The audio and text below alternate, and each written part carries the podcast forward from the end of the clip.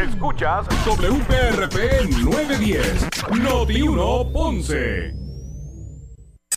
Uno Radio Group, Noti 1630 ni ninguno de sus auspiciadores se solidariza necesariamente con las expresiones del programa que escucharán a continuación.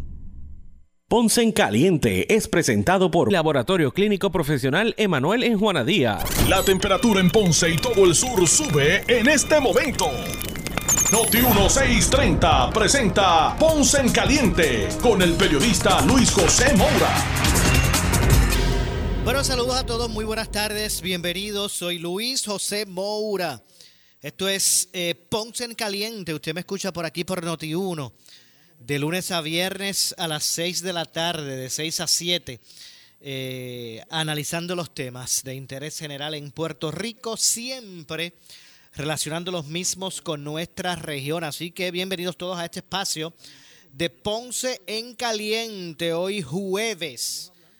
Jueves 5 de mayo del año 2022. Así que gracias a todos los que están en sintonía a través del 910 AM de Noti1 en el sur, también los que nos escuchan a, eh, a través de la banda FM en su radio, a través del 95.5. Y mire, si usted también eh, quiere volver a escuchar o se, perdió una de nuestras ediciones, usted puede ir a notiuno.com, allí el área de podcast y buscar el podcast de Ponce en Caliente. Así que mire, bienvenidos todos. Hoy, como todos los jueves, eh, vamos a estar conversando en minutos con el eh, pastor René Pereira Hijo. Ya mismito estaremos, ¿verdad?, conectando o conectados con el, el debo decir, el, el pastor René Pereira eh, Hijo para, para dialogar, ¿verdad?, sobre los temas del día. No cabe duda que los arrestos a los alcaldes de Aguas Buenas y, y Dumacao, pues captaron eh, la opinión pública, y no es para menos, así que continúa.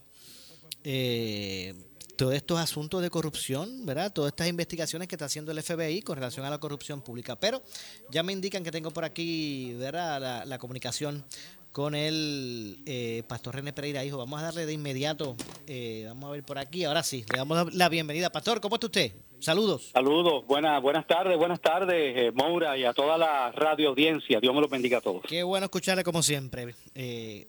gracias por acompañarnos como cada jueves aquí en Noti1 eh, de 6 de, la, de 6 de la tarde a 7, analizando los temas, como digo, de, interés general, relacionándolos siempre con, todo, lo que, todo lo que es nuestra región. Así que no cabe duda que esta situación con, los arrestos esta mañana de los alcaldes de Aguas Buenas y, eh, eh, Humacao, pues nuevamente, ¿verdad? Traen este, este lastre de, de la corrupción pública eh, otro golpetazo a la confianza de, de, la gente en lo que es el, el, eh, eh, ¿verdad? Estos, estos servidores públicos, por ejemplo, o, los ocupantes de estos cargos eh, de gobierno. preocupante el que asegure el jefe de fiscales federales en Puerto Rico, Stephen Muldrow, que faltan más y utilizó la, la frase faltan bastantes más. ¿Cómo usted analiza todo esto, pastor? Bueno, dos, dos alcaldes más y la lista sigue creciendo. Ya vimos el, revolú allá y, que de ambos partidos políticos, obviamente, porque sabemos, ¿verdad? Este, la situación con Guayama, la situación con, eh, ¿no? Con Mayagüez, que también son, bueno, son municipios donde los alcaldes son del PPD, pero también tenemos lo de Cataño, Guainabo y ahora se suma un Macao eh, eh, y el otro este Aguas Buenas. ¿Perdón? El de Aguas Buenas. Aguas Buenas. Entonces, entonces eh, definitivamente, Maura, la confianza del pueblo tiene que irse perdiendo cuando vemos que esto es una y otra vez por situaciones semejantes. O sea, estamos hablando de que esencialmente es el mismo esquema. El mismo esquema. de corrupción. Entonces, uno dice, wow, ¿sabe? Sabiendo que el FBI le está metiendo caña, eh, eh, bueno, uno de ellos creo que el de Humacao, eh, lo que llevan son unos meses desde que, ¿verdad? Desde que eso es su primer término. O sea que, que, claro, por supuesto, aquí tiene que haber un juicio, yo siempre dejo eso claro, ¿verdad? Va a haber un juicio y vamos a ver lo que, pero... todo, pues dejando el disclaimer de que todo, toda, la toda persona se, presume, se presume inocente hasta que se le pruebe lo contrario. Pero eh, la experiencia que hemos visto es que por lo general cuando el FBI somete una denuncia es porque tiene eh, suficiente evidencia, es porque ya han recopilado ¿no? toda la, información que necesitan y, eso es lo que hemos estado viendo. Así que eh, eh, es lamentable, es desafortunado, vemos cómo estamos viviendo en, medio de una, de una era donde la corrupción se ha vuelto un problema endémico. en donde está por montones de verdad de eh, áreas de nuestra vida diaria, no solamente a nivel gubernamental, sino en otros aspectos. Eh, oye, y hay una y hay algo ahí que, que está también cocinándose, vamos a ver cómo se desarrolla, que son unas serias este, implicaciones que salpican al mismo gobernador Pedro Pierluisi con unos asuntos de recaudaciones de, ¿verdad?, este que se hicieron ahí legales de, de la campaña primarista tenemos una serie de señalamientos también preocupantes en el caso de Miguel Romero en San Juan. Así que, que esto, esto eh, verdaderamente tiene que levantar preocupación y tiene que levantar voz de alerta a la ciudadanía. No cabe duda, ¿verdad? Eh, hay muchísimas eh, leyes anticorrupción y que buscan prevenir el, mal uso de fondos públicos.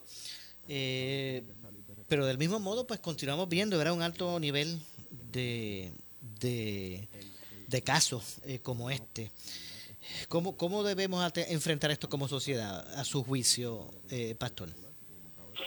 Bueno, eh, yo creo que hay una serie de leyes, hay una serie de, ¿no? de, medidas que se han tomado, pero lo que uno tiene, lo que yo me pregunto honestamente es eh, si se si se está actuando de la manera que se tiene que actuar, ¿no? Porque pueden haber leyes, pueden haber disposiciones, pero si no se aplican, porque ahora mismo Mora, tantas oficinas que hay agencias que se supone que breguen con el problema de la corrupción, ética gubernamental, el fiscal especial independiente, el Departamento de Justicia, pero aquí quién está eh, metiéndole mano en Puerto Rico a la corrupción son las autoridades federales. O sea, si ahora mismo las autoridades federales en Puerto Rico no estuvieran aquí, oye, pues entonces eh, ¿verdad? Esto esto sería este eh, eh, verdaderamente un, país en caos porque porque tú ves, tú notas cómo cómo aquí se someten casos en las agencias locales, los casos este que por cualquier que si prescriben, que si que si este no hay suficiente evidencia, entonces uno se pregunta, ¿no? Este qué, qué efectividad, qué verdaderamente eh, garras tiene eh, las autoridades locales en Puerto Rico para meterle eh, mano a la corrupción y si verdaderamente no será, ¿verdad? Pienso yo, ¿no? Este, uno, yo me pregunto si no será que aquí se le está tirando la toalla porque no son son agencias gubernamentales velando a otras agencias gubernamentales, a veces del mismo gobierno. Y uno se pregunta, ¿no? Si, si, si como dicen por ahí, serán los, los cabros velando las lechugas de hecho, y, me parece que usted trae un punto bien importante, más allá de más allá del aspecto de la familia, ¿verdad? Largo plazo y todas estas cosas, eh, y más allá de, del acto per se de, corrupción, me parece que también abona ese nivel de, o el nivel que existe en Puerto Rico de impunidad. Eh, como usted dice, eh, el caso, los casos se caen o, lo entran por una puerta, lo sacan por, otra, o, realmente no parece haber voluntad a la hora de investigar, entonces pues no hay mucha consecuencia eh, eh, por, por, por, esos actos, digo, sacando a, lo que es la Fiscalía Federal, pero entonces pues eso, eso hace a la gente atreverse a hacer esas cosas. Porque ¿cómo es posible que, que, cada cuatro años se lleven... Eh, cuatro, cuatro, tres o cuatro, y siga ocurriendo. Eso te indica también otro aspecto que no podemos dejarlo fuera, eh, eh, Maura, y es el, el elemento de la codicia. Yo creo que vivimos en una sociedad donde la avaricia, la codicia, el uno, no, el uno no conformarse con lo que tiene, sino querer tener más y buscar la manera y no de, tener más no por el trabajo duro no por el sacrificio como porque yo no tengo ningún problema con una persona oye prospere fajándose eh, trabajando verdad metiendo mano pero cuando tú ves personas que lo que quieren es enriquecerse y eso lo estamos viendo no solamente en el gobierno lo vemos en otras áreas también recurriendo no al, al, robo recurriendo eh, al fraude recurriendo a todas estas cosas, pues te indica que, pues, eh, para muchas personas el fin justifica los medios. Yo quiero tener, yo quiero vivir de esta manera, yo quiero tener, guiar carros caros, quiero ponerme ropa este, de marca, quiero darme unos gustos y como no lo puedo lograr con el salario que tengo y con lo que me gano, pues voy a buscar la manera, ¿no? De, de, de, de, de tener eso porque porque de hecho pensando mucha gente piensa que de esa manera pues van a ser felices van a ser dichosos lo cual es una mentira pero eso eh, eh, eso es lo que yo creo que está detrás de todas estas cosas. Esa avaricia y esa codicia que es parte no de una sociedad que valora lo material y valora el dinero y valora las posesiones materiales como si eso fuera lo que lo que llena la vida del ser humano cuando no es así. Así que busca este el, el, el ganar el dinero fácil Claro, claro, y, eso lo vemos en muchos aspectos, así es. Eh, está el caso de los alcaldes que mencionamos, este asunto del PAC eh, y otro aspecto que también quería que, entrar, ¿verdad? También quería incluir en la, en la, ecuación y en el análisis y para el análisis. Eh, obviamente, cuando hablamos de políticos o de funcionarios públicos, pues, ¿verdad? Este capta la atención pública mayor por por el, de lo que se trata el hecho, pero aquí no, podemos dar fuera de la ecuación que aquí hay un, no solamente no, está, no solamente está está desviándose del buen camino el, funcionario público. O sea que hay un sector privado que se está bueno que son los que se prestan para sobornar y para y para eh, dar estos kickbacks a los a cambio de, de, cosas. Eh, eh, eso proviene esos chavos provienen del sector privado Claro, eso es cierto. No, no solamente lo vemos en el gobierno, lo vemos también dentro de esa ese inversionismo político que proviene ¿no? de ese sector privado. Pero, lo, pero ¿por qué lo hacen? Bueno, lo hacen porque descubrieron que, como dice el dicho, por, por, ¿no? por, por unos cuantos pesos vale el mono. Pues, ¿Qué quiere decir eso? Pues han descubierto que si yo te ofrezco tanto, pues tú me vas a dar ese contrato, me vas a dar unos beneficios para que yo pueda no recibir unas ganancias porque eh, suplo al gobierno porque no hago este eh, me dan esa eh, esa subasta eh, y, y me y me privilegian no pues todo eso viene todo eso viene por esa por esa corrupción. Pero también hay otro aspecto Mura que yo creo que es importante y yo creo que ya está llegando el momento. Yo creo que el país se está dando cuenta en que no podemos seguir con más de lo mismo. Nosotros tenemos aquí dos partidos que llevan alternándose el poder, wow, desde la década del 60, porque eh, cuando el Partido Popular gana en la década del ¿verdad? cuarenta y pico, eh, gana el Partido Popular y está ganando las elecciones, copando electoralmente, hasta que en el 68 se divide el Partido Popular con Roberto Sánchez Vilella y permite que gane por primera vez el Partido No Progresista con Luisa Ferré.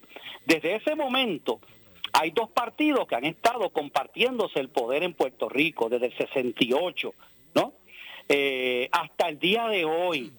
Y yo creo, no sé, y aunque algunos dicen ah, que eso no tiene que ver, pastor, porque eso no tiene que ver con partido, que si son la gente, pero yo pienso que también llega el momento que las instituciones como que como que caen en este tipo de cosas y no se ha visto solamente en Puerto Rico, en otros países ha sucedido lo mismo. ¿Cuánto tiempo estuvo el Partido Revolucionario Institucional de México en el poder y se convirtió en un partido de, corrupción hasta el hasta verdad que que, que que ya dejó, ¿verdad? Lo sacaron del poder y así ha sucedido. Yo pienso que ya está el ya ha llegado el momento de buscar nuevos paradigmas, eh, porque no cabe duda que estos partidos también que nos han gobernado desde tantas décadas son los que nos han llevado también a la quiebra, que no se nos olvide eso. Mm. Aquí hemos visto cómo los que nos han gobernado eh, han manejado las finanzas del país de una manera irresponsable y nosotros estamos pagando las consecuencias. Y yo pienso que eso está ocurriendo, Maura. Yo creo que todo esto que está pasando, que le va restando eh, eh, la credibilidad y la confianza del pueblo, va a permitir que haya nuevas opciones, nuevas opciones usted piensa que, que, se vayan que vayan surgiendo. Ah, ¿Usted lo ve de que puedan tener un, ¿verdad? una opción de crecimiento los partidos eh, que ya existen, ¿verdad? las nuevas opciones, por decirlo así? Emergentes, lo que le llaman partidos Los emergentes. sí. Eh, Yo pienso que sí. o, que o sí. es, o es que van a, a surgir, o que va- van a haber rompimientos eh, dentro de las colectividades rojas y azules y, y se crearán otros partidos.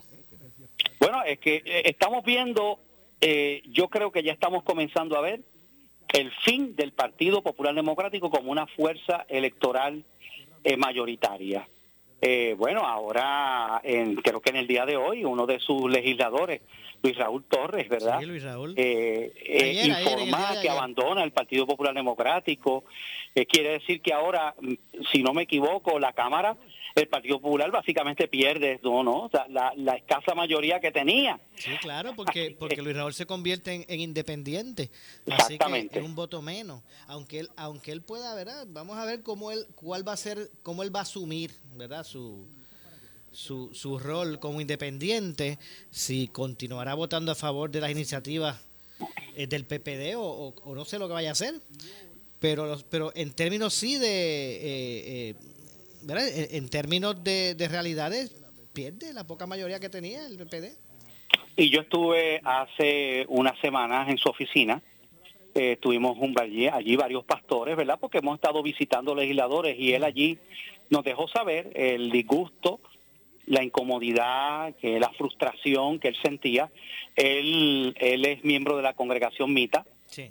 eh, así que es una persona, ¿verdad?, que está en ese tipo de creencias y es un y es un ha sido un legislador conservador y también él ha visto cómo el Partido Popular Democrático se ha ido por una línea, ¿verdad?, totalmente liberal.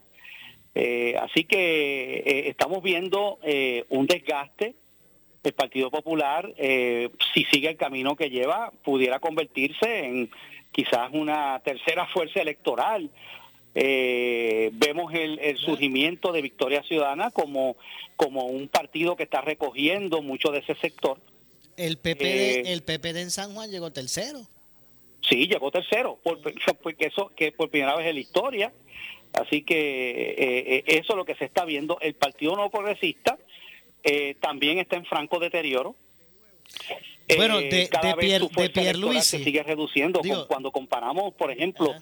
Eh, cuan- cómo ganó Luis Fortuño en el 2008 versus las últimas elecciones, viene perdiendo eh, votos, pero de manera vertiginosa. De, de, de Fortuño, ahora Pierluisi, eh, desaparecieron 600 mil eh, votos Imagínate. para, para el PNP. eh, eh, ahora. 600 mil. Muchos de ellos sabemos que gente que se fue para Estados Unidos, etcétera, etcétera, pero otros abandonaron el PNP. Entonces ves un partido que se acaba de inscribir como Proyecto Dignidad, que es, que es la única opción conservadora. Oye, saca casi 80 mil votos en la en, en, en gobernación específicamente, ¿verdad? Eh, pues, ¿sabe? Y yo, y yo vislumbro que, que, que va a seguir creciendo electoralmente. Así que estamos viviendo, yo entiendo, el, una, una coyuntura, estamos viviendo un momento de transición política eh, y, y yo creo que en algún momento vamos a ver estos partidos como cosas del pasado, es, lo que yo eh, vislumbro, quizás no en ahora, ahora, pero pero pero es lo que es lo que se está perfilando ahora mismo. Bueno, definitivamente, este, estas elecciones el pueblo quiso que, que también otras vertientes eh, estuvieran representadas en la, en la en la Asamblea Legislativa, por eso salieron legisladores de, Victoria Ciudadana y de y del proyecto Dignidad, pero realmente esos partidos, porque son partidos políticos, no son ni movimientos, que a veces le quieren poner esos nombres para desvi- desvincular, desvincularse de esa, de esa mala fama, ¿verdad? De los, de- de los partidos tradicionales, pero realmente esos partidos de nueva creación, como Victoria Ciudadana, como Proyecto Dignidad, que yo sé que, yo sé que usted conoce bien, eh, eh, Pastor, realmente son son opciones para la gente o, o se siguen o se comportan del mismo modo que se comportan los partidos tradicionales. Bueno, es que si son partidos se van a compartir, se van a comportar, debo decir, como partidos, porque, ¿sabes? No son cultos religiosos, ni son, se, van a, se van a comportar como partidos, porque la realidad es que el sistema eh, político que tenemos en Puerto Rico es un sistema basado en partidos. un, PNP, un, PNP, que, y no me refiero a, aspectos de, o sea, un PNP eh, pudiese ver como, como, como, opción, por ejemplo, el, proyecto de dignidad y no sentirse que es más de lo mismo? Bueno, ya lo vimos en las elecciones, Maura, el mejor ejemplo lo tiene en las pasadas elecciones.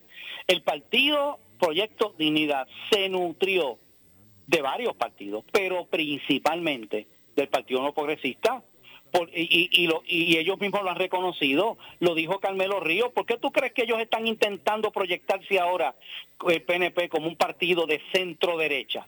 Que de hecho ya, ya empezaron mal.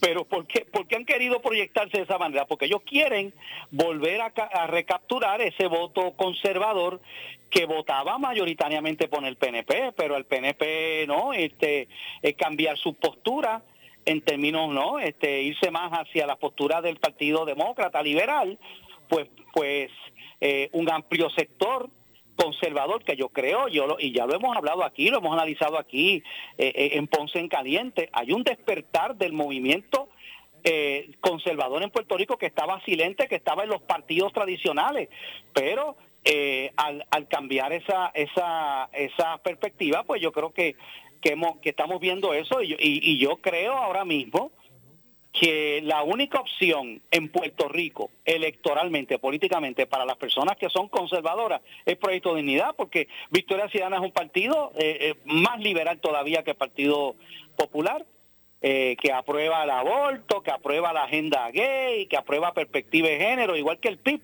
que, que de hecho el Partido Independentista aumentó su base electoral estas pasadas elecciones, que ni siquiera había quedado inscrito hacía uno, unos cuatro años anteriores.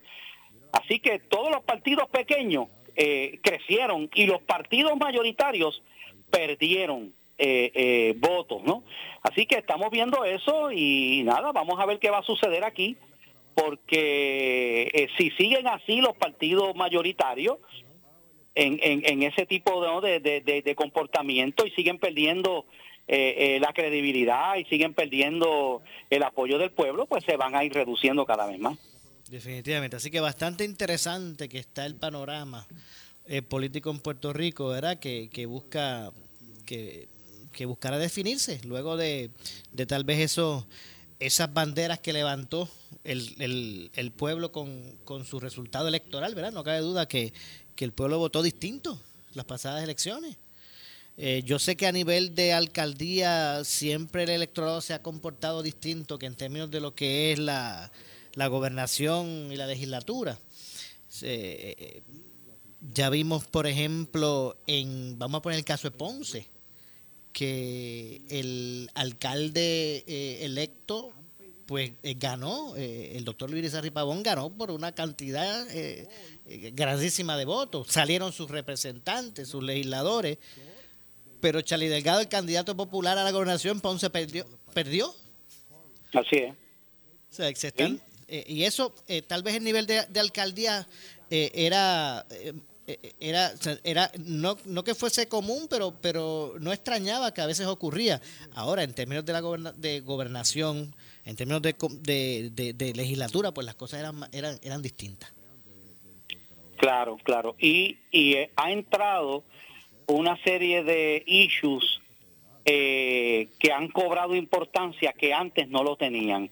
Antes, antes las preocupaciones, los issues de campaña eran eh, seguridad, economía, que si educación, eh, ¿verdad? Este, los empleos, etcétera, etcétera. Pero ahora han entrado otros issues que pues, precisamente, si nosotros vamos a las pasadas elecciones, eh, los debates que se hicieron con los, candidatos a la gobernación, el issue principal tenía que ver con el asunto de la ideología de género, por ejemplo. ¿Ok? ¿Qué te dice eso, Maura? Eso te dice que esos asuntos se han convertido en asuntos medulares para una parte importante del país. Eso no lo había antes.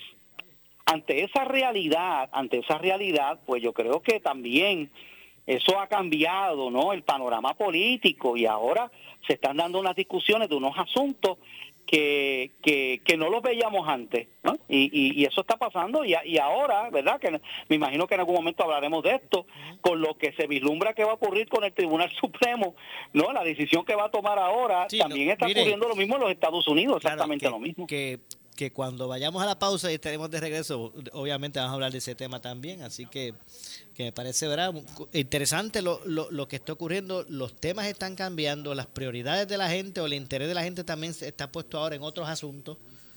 Eh, y la verdad que el juego político ha cambiado totalmente, Pastor. Totalmente. Y, y, y otra cosa, el issue del estatus, que esto es importante, ha dejado de ser, a mi juicio, según lo que yo observo, un asunto eh, medular y de, y de mucha importancia en el electorado. Parece que la gente como que se ha dado cuenta que, que, eso no va como para ningún lado, ¿verdad? Yo creo que la gente se ha dado cuenta que el asunto del estatus eh, no, no se ha adelantado nada, tanto, ¿verdad? Uno lado como del otro lado.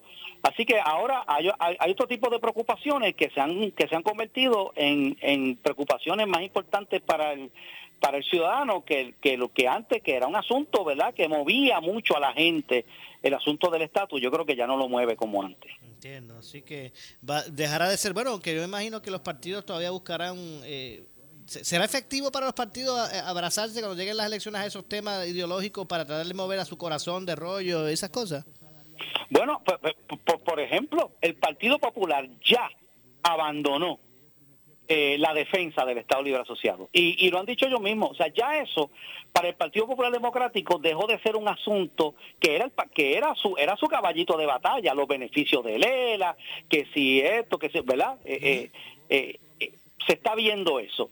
Tuvimos una campaña donde el Partido Independentista prácticamente no habló de independencia. el issue de independencia casi no se habló en la, en la campaña del PIB. Y el único que todavía está eh, eh, sacando el caballito, que si vamos a traer la estadidad, vamos a luchar por la estadidad, que, que pusieron a los delegados esto de la estadidad, que no han adelantado absolutamente nada, es el Partido Nuevo Progresista. Pero yo creo que ya eso también la gente como que se está dando cuenta que eso como que está totalmente estancado. Ok. Bueno, pues vamos a ver entonces lo que, lo que ocurre. Entonces, si, si recapitulamos, el, el, el PPD pues ya, ya se rindió no, no tienen su agenda primaria la defensa de Lela. El PIB prefirió esconder la independencia para, para buscar un crecimiento electoral. Así es, y lo logró. y entonces, ¿y el PNP? El PNP sigue sigue con la bandera de la estadidad, ¿verdad? Y va a seguir, pero pero a, mi juicio como que como que ya eso no está moviendo tampoco mucho al, al siempre vamos a ver una verdad una parte de su electorado pero creo que ya eso tampoco está siendo un caballito no de, de, de, batalla como lo fue eh, anteriormente. Bueno, vamos a ver lo que ocurre. Pastor, eh, luego de la pausa, eh, vamos a hablar sobre el tema este del aborto, este documento que se filtró del, del gobierno federal que digo del gobierno, ¿no? Del, del Tribunal Supremo Federal, eh, ¿verdad? Que, eh, que, lleva a pensar que, que se que eh, piensa el Tribunal Federal, ¿verdad? En su mayoría de, de, miembros, tal vez la que, que se deben mover a la limitación de ¿verdad? de todas estas opciones de, de, aborto. Vamos a hablar de todo eso luego de la pausa. Así que regresamos de inmediato. Soy Luis José Moura le echamos más leña al fuego en Ponce en Caliente por Notiuno 910.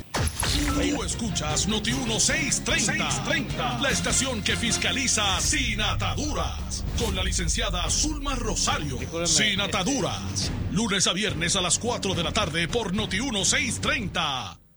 Ella, ella es la periodista meteoróloga más importante, responsable y destacada en Puerto Rico. Las condiciones del tiempo, el paso de una onda tropical al sur provocó el aumento en la nubosidad y en la actividad de lluvia. Una meteoróloga que no juega con la seguridad de la ciudadanía, que no causa histeria y que informa lo que es. Todo lo que poco a poco se va acercando, un frente frío que promete actividad de lluvia. Vamos a tener la entrada de aguaceros desde el norte. Soy Débora Martorell y en esta temporada de huracanes 2022 me escuchas en Noti 1630. La meteoróloga de mayor credibilidad es ella y la escuchas aquí en Noti 1630. Renueva tu energía con un préstamo para placas solares desde 3.95% APR de tu cooperativa de Villalba, Villa Coop. ¿Qué esperas? Cámbiate a la energía renovable desde hoy. Solicita online en villa.coop o comunícate al 847-5640 para más información. Villa Coop, 75 años sirviendo con orgullo. Sujeto a aprobación de crédito, ciertas restricciones aplican. Oferta por tiempo limitado. Acciones y depósitos asegurados hasta 250 mil por COSECNO por el gobierno federal. Más detalles en la cooperativa.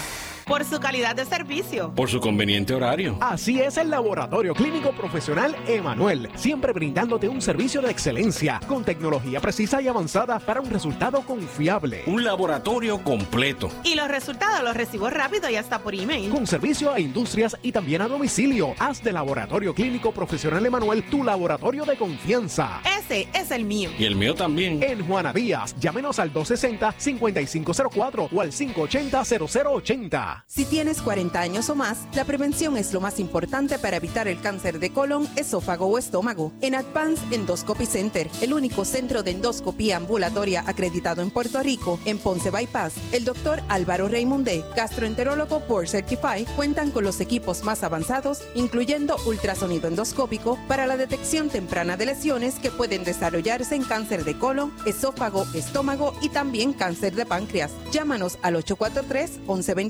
843-1129. Puerto Rico, salvemos nuestra industria lechera. Esta representa un 40% de nuestra actividad económica en el sector agrícola y asegura cerca de 16 mil empleos. Sin embargo, el gobierno no ha cumplido con la Ley 34 y el Reglamento 12 que regula los precios de la leche. Esto trae consecuencias económicas insostenibles. Es urgente que el gobierno cumpla con la ley para garantizar nuestra leche fresca. Un mensaje de Suiza Dairy. Puerto Rico, ¿estás listo para celebrar con nosotros 20 años de aniversario de ahorros y más ahorros? Arranca para Ahorro Muebles y llévate sofá moderno 297, set de matres base 399, estufa de gas de 30 pulgadas 277. Visítanos este viernes donde tendremos una gran celebración a través de todas nuestras tiendas en todo Puerto Rico. Ahorro Muebles más barato, imposible. Este segmento es traído a ti por Puerto Rico Home Insurance, que anualmente te devuelve 20% de tu póliza de seguro Hazard. Cambiar no tiene costo. Llama hoy 474-4444. Ese 20% te pertenece. Soy Carmen Jovet y a nombre de la gran familia de Uno Radio Group quiero felicitar a todas las madres de Puerto Rico, a las madres biológicas, a las madres de crianza, a las madres adoptivas, a las abuelas que están criando sus nietos, así como las hermanas mayores que se hacen cargo de sus hermanitos. Hoy también recordamos a las madres que perdieron la vida a consecuencia de la violencia de género y les decimos a las que viven este terrible drama que hay ayuda disponible. Feliz Día de las Madres. Si tienes a tu madre viva, abraza y dile cuánto la quieres. Si ya partió, dale las gracias que estoy segura que desde algún lugar del universo te echará la bendición. Uno Radio Group les desea a todas las madres un feliz Día de las Madres en paz y armonía. Somos Noti 1630. Noti 1630. Primera fiscalizando. En breve le echamos más leña al fuego en Ponce en Caliente por Noti 1910. Por su calidad de servicio. Por su conveniente horario. Así es el Laboratorio Clínico Profesional Emanuel, siempre brindándote un servicio de excelencia con tecnología precisa y avanzada para un resultado confiable. Un laboratorio completo. Y los resultados los recibo rápido y hasta por email. Con servicio a industrias y también a domicilio. Haz de Laboratorio Clínico Profesional Emanuel tu laboratorio de confianza. Ese es el mío. Y el mío también. En Juana Díaz, llámenos al 260-5504 o al 580-0080. El área sur está que quema. Continuamos con Luis José Moura y Ponce en Caliente por el 910 de tu radio. Son las 6 con 36 de la tarde. Soy Luis José Moura. Esto es Ponce en Caliente. Usted nos, escucha por aquí por Noti1. de lunes a viernes de 6 a 7 de la tarde, analizando los temas de interés general en Puerto Rico, siempre relacionando los mismos con nuestra región. Hoy, como es jueves, como todos los jueves, nos acompaña para el análisis de, de los temas del día y de interés el, el pastor René Pereira Hijo. Y habíamos dejado sobre, ¿verdad? sobre la mesa eh, este tema del aborto a nivel federal, este documento que se filtra, eh, ¿verdad? Y todas las especulaciones que han habido sobre este tema. ¿Cuál es su análisis de, de, todo esto, eh, Pastor? Bueno, primero que todo, tú recordarás que yo había ya anticipado, ¿sabes? Esto no es no es una no debiera ser una sorpresa porque ya se perfilaba que la Corte Suprema se la Corte Suprema se aprestaba a revertir Robert Wade, lo habíamos dicho. Eh, entonces, eh, de momento, pues se filtra esto que ha sido histórico. Nunca antes se había filtrado una comunicación interna, un borrador de trabajo de los jueces del Supremo. Nunca. Y aparentemente todo apunta a que pudo haber sido algún oficial jurídico y quizás de la misma oficina de la puertorriqueña Sonia Sotomayor. Así que hay una investigación en curso, la Corte Suprema está investigando y obviamente cuando, si descubren y, encuentran a la persona que sea va a tener serios problemas. Definitivamente. Porque, porque eso, es, eso es traición. Eh, pero eh, esto lo saca a la luz un, medio conocido como político en los Estados Unidos, quien es quien eh, no da la información. Inmediatamente se fueron en brote los proabortos de momento pegaron el grito en el cielo, ¿verdad? Todos los que están a favor de esta práctica, eh, incluyendo los demócratas de los Estados Unidos, incluyendo Joe Biden, incluyendo muchas otras personas, ¿no? Entonces, eh, coincide con que aquí en Puerto Rico precisamente se está dando una, una, una gran batalla en la legislatura con el proyecto 693 que precisamente el sábado, el sábado pasado tuvimos una manifestación allí en el lado norte del Capitolio, ¿verdad? ¿Cómo se dio eso? Yo fui, donde yo fui uno, bueno, fueron fueron cientos de personas donde yo fui uno de los, ¿verdad? De los que convocó. Y eh, se dieron vistas públicas. Bueno, pues ahora ahora sí que esto cambia el panorama. Porque qué es lo que qué es lo que dice este documento que hay que aclarar que este documento es un borrador. Ya han habido varios borradores pero eh, no significa que esa va a ser la decisión final, pero parece ser que por ahí es que va la cosa. Exacto. Es lo, que... se, ¿Qué es lo que se apresta a hacer la Corte Suprema? La Corte Suprema se apresta a cambiar el Estado de Derecho con relación al aborto y revertir Roe versus Wade. ¿Qué es lo que hizo Roe versus Wade? Para que tengamos claro, no es que la Corte Suprema va a prohibir el aborto, no. Lo que estaría haciendo la Corte Suprema es que cada estado y cada territorio legisle a nivel local con respecto al aborto que no sea ya algo a nivel federal, como ocurrió en el 1973 con la decisión de Robert Wade, sino que estaríamos volviendo a lo que había antes de 1973. De ser así, entonces vamos a ver eh, estados en los Estados Unidos que van a van a limitar el aborto, otros lo van a prohibir. Bueno, ya hay 20 estados que han dicho que una vez baje la decisión en junio van a prohibir el aborto. Y hay otros estados que lo van a limitar. Y hay otros estados que son bien liberales, como California, Massachusetts, Nueva York y otros, que van a dejar que el aborto siga siendo legal en esos estados. Así que esto se pone interesante. En Puerto pues Rico, ¿usted qué, qué usted cree que pase?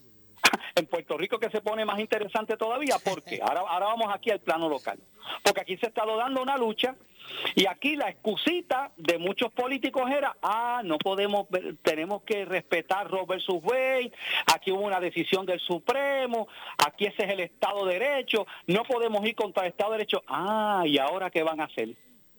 ¿Qué va a hacer Pierluisi ahora?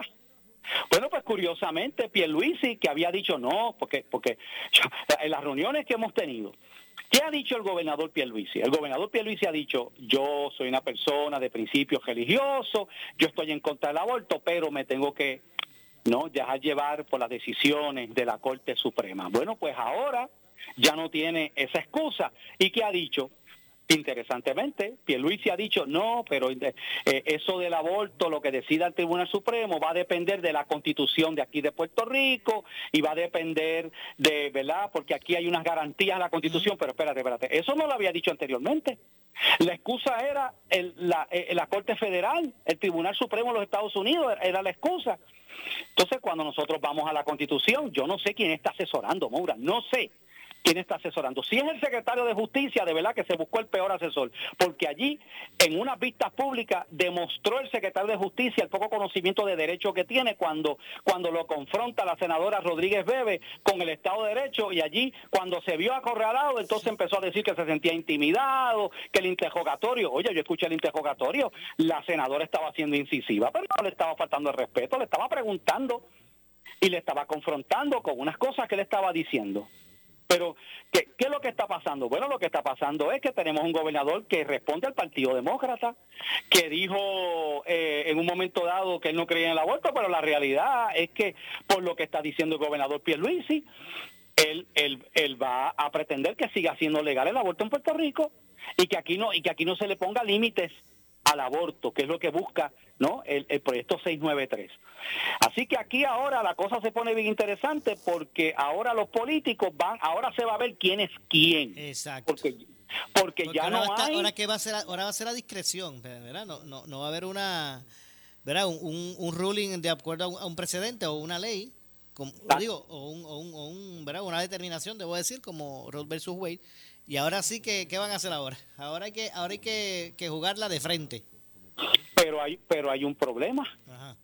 El problema es que en el Código Penal en Puerto Rico el aborto está tipificado como delito y eso no lo sacaron.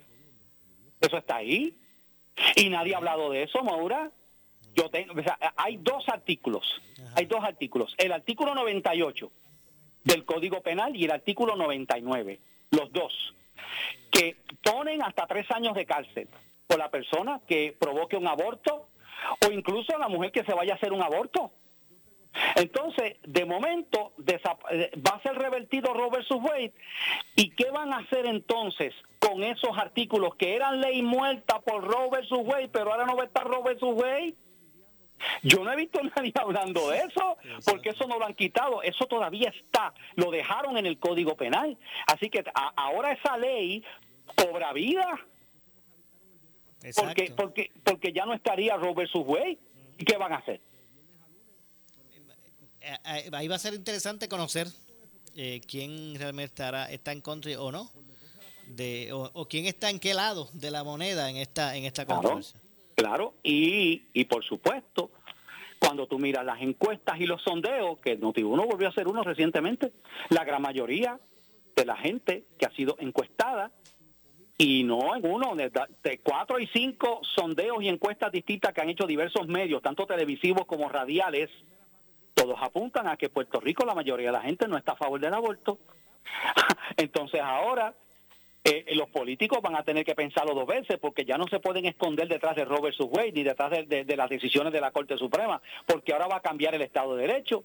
Ahora, ahora el, ruling va a ser distinto. Pues ahora vamos a ver, eh, eh, esto va a estar interesante, cómo eh, todos estos verdad legisladores, todos estos candidatos a la gobernación eh, van a manejar este asunto. Ya yo sé obviamente que van a haber algunos que van a, que, van a defender el aborto.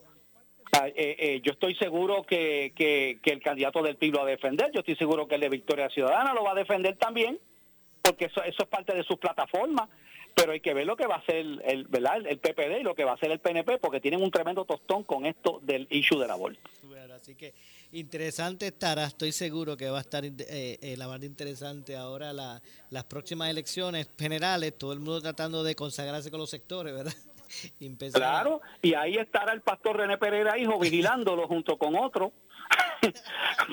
y aquí estaremos en, en Ponce en Caliente señalándolo. Mira, este este este está a favor del aborto. este- porque porque eso es así. Eso es así. O sea, los, po- los políticos tienen que entender que sus decisiones acarrean un costo político. Definitivo, definitivamente. Entonces va, va, va a regresar la lista, no lo diga, yo no, no, lo- no la quiero llamar la lista negra, pero va, va- a regresar la, el listado de los que por, por parte de, la, de las organizaciones de bases de fe, de las de las iglesias, de las ¿verdad? De, de, de las iglesias de, de plasmar en documentos quiénes son los que favorecen esos preceptos de fe y quiénes no?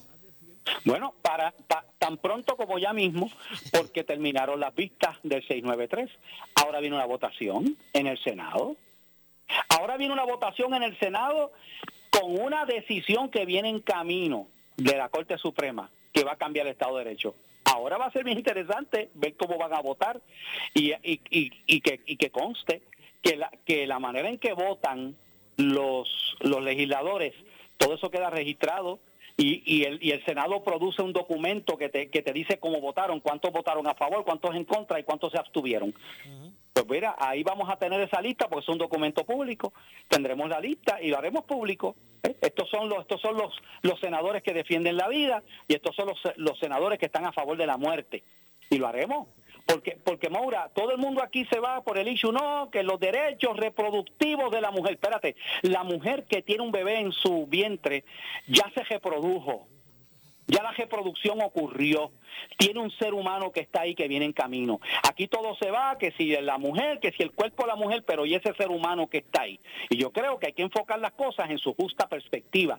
Eso es una vida humana. Y una vida humana que tiene que preservarse. Y más, y más cuando ya el Código Civil que se enmendó hace unos años atrás establece que el, el, el naciturus, como se le llama legalmente, al, ¿verdad? Al, al, ser humano, a, a, la vida que está en el vientre materno, el naciturus es persona.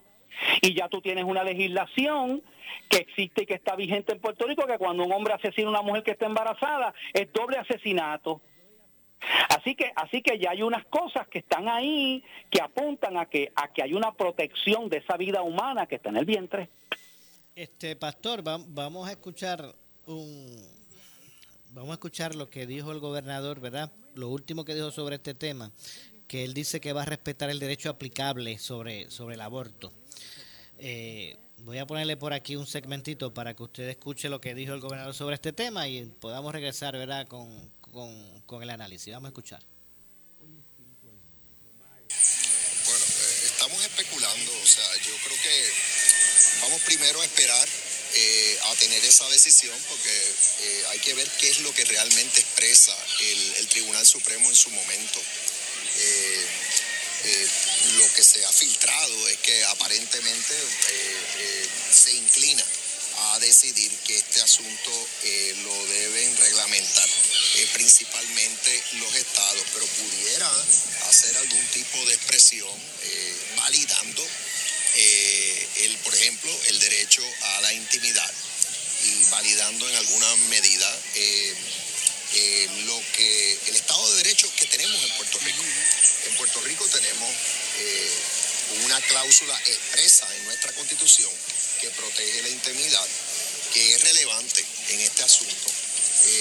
también existen unas disposiciones en el Código Penal que, que, que son relevantes hay un proyecto pendiente en la legislatura sobre el tema. Eh, yo lo que espero es que eh, eh, este asunto se, se, se, atienda con mucha mesura, con mucha sensibilidad, con mucha prudencia y razonabilidad. aquí hay que respetar los derechos, sí, de las mujeres, respetar también eh, el, el, sentir eh, de la iglesia eh, sobre este tema, pero por otro lado, lo que he visto en las vistas hasta el momento es que se ha confirmado que la inmensa mayoría de las terminaciones de embarazo que han ocurrido en Puerto Rico ocurren en, bien a principio de los embarazos, o sea que no tenemos una situación eh, por lo que he visto, eh, eh, que debe generar mayor preocupación. Pero estoy en espera de ver lo que sucede en ese proceso legislativo.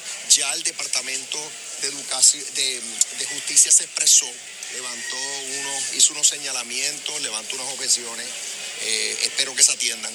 Por otro lado, el Departamento de Salud sometió un memorial extenso y entiendo que el secretario estará compareciendo y yo lo que le pido a los miembros de la Asamblea Legislativa es que atiendan los señalamientos de esas dos agencias que tienen jurisdicción directa sobre este, este asunto. ¿Usted firmaría algún proyecto que limite eh, ese derecho que no está constituido en Bueno, este no voy a adelantar criterios, salvo decir que mi práctica usual es eh, eh, revisar cuál es la postura de, la- de las agencias del Ejecutivo. ¿Cuál es la suya, gobernador? Bueno, yo, ¿Cuál la, es la mía, suya en la mía es respetar el, el derecho aplicable. Eh, en este momento eh, todavía lo es el caso, el caso de Roe v. Wade. Eh, Bueno, más o menos ahí. Eh, ¿verdad? Vertió su opinión sobre esto. Me queda, me queda bien poquito tiempo. Eh, ¿Pero qué le parece?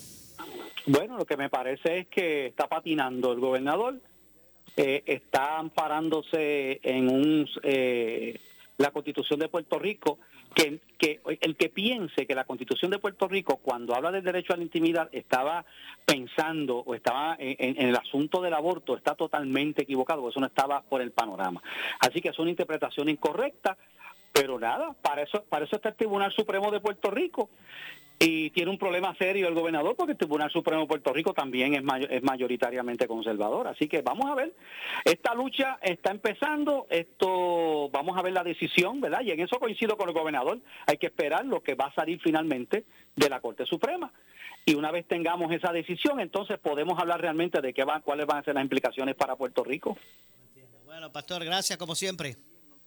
Claro que sí, Maura, saludos a, ¿verdad? a ti y bueno, y, y- y a todas las madres, porque Ajá. aunque es el domingo, pero felicitaciones y bendiciones a todas las madres, un abrazo y ya estaremos la próxima semana, si el Señor lo permite, Dios me los bendiga a todos. Bendiciones a todas las madres en Puerto Rico, en, en especial eh, a, la, a la suya, eh, Pastor, y a su esposa también. Gracias, gracias. Eh, gracias como siempre. Hacemos la pausa, regresamos con el segmento final. Soy Luis José Moura, esto es Ponce en Caliente. En breve le echamos más leña al fuego en Ponce en Caliente por Notiuno 910. Por su calidad de servicio. Por su conveniente horario. Así es el Laboratorio Clínico Profesional Emanuel, siempre brindándote un servicio de excelencia con tecnología precisa y avanzada para un resultado confiable. Un laboratorio completo. Y los resultados los recibo rápido y hasta por email. Con servicio a industrias y también a domicilio. Haz de Laboratorio Clínico Profesional Emanuel tu laboratorio de confianza. Ese es el mío. Y el mío también. En Juana Díaz, llámenos al 260-5504 o al 580-0080. El área sur está que quema. Continuamos con Luis José Moura y Ponce en Caliente por el 910 de tu radio. Estamos de regreso ya nuestro segmento final. Ya nos queda muy poco, muy poco tiempo siempre. Eh, recordándole, ¿verdad? Que estén atentos a la programación de eh, Noti1 para el desarrollo de estos temas, eh, la continuación del desarrollo de todos estos temas de interés. Eh, luego de la pausa, pues estará el compañero Luis Enrique Falú. Eh, más adelante Noti1 en la noche, así que todavía nos resta más, ¿verdad? Eh, eh, nuestra programación nocturna eh, en Noti1, donde usted pues siempre tiene la oportunidad de eh, actualizar los temas de interés y también participar en los programas, ser también protagonista de y parte de, de lo que es nuestra programación, participando de los diferentes programas, así que deseándole ¿verdad? felicidades a todas las madres. Yo estoy de regreso mañana, pero el, pastor no. Y aprovechó para eso. Nosotros de igual modo. Así que vamos a ver lo que ocurre eh, con toda esta situación del alcalde de Humacao y el de Aguas Buenas. Y cuáles van a ser las implicaciones que seguirá teniendo estos esquemas de corrupción. Eh, porque, repito, hoy el jefe de fiscales federales en Puerto Rico expresó a preguntas de los medios de si falta gente, todavía falta gente que, eh, involucrada en estos, en estos esquemas de corrupción, todavía faltan alcaldes y aseguró que no solamente su contestación fue a la- en la afirmativa, sino que dijo que faltan muchos, bastantes. Así que, wow, eh, vamos a ver cómo se continuará eh, desarrollando todo, todo este tema y todo este asunto. Así que nos vamos. Yo regreso mañana a las 6 de la tarde. Eh, usted no se retire porque tras la pausa el compañero eh, Luis Enrique Falú estará con, con ustedes, así que eso será lo próximo. De mi padre Luis José Moura, eh, tengan todos muy buenas tardes. Ponce en Caliente fue auspiciado por Laboratorio Clínico Profesional Emanuel en Juana Díaz. Esta es la estación de Carmen Jové. WPRP 910 AM, W238DH 95.5 FM en Ponce, WNO 630 AM, San Juan, Noti 1 630. Primera fiscalizando. Uno Radio Group, Noti 1630 ni ninguno de sus auspiciadores se solidarizan necesariamente con las expresiones del programa que escucharán a continuación.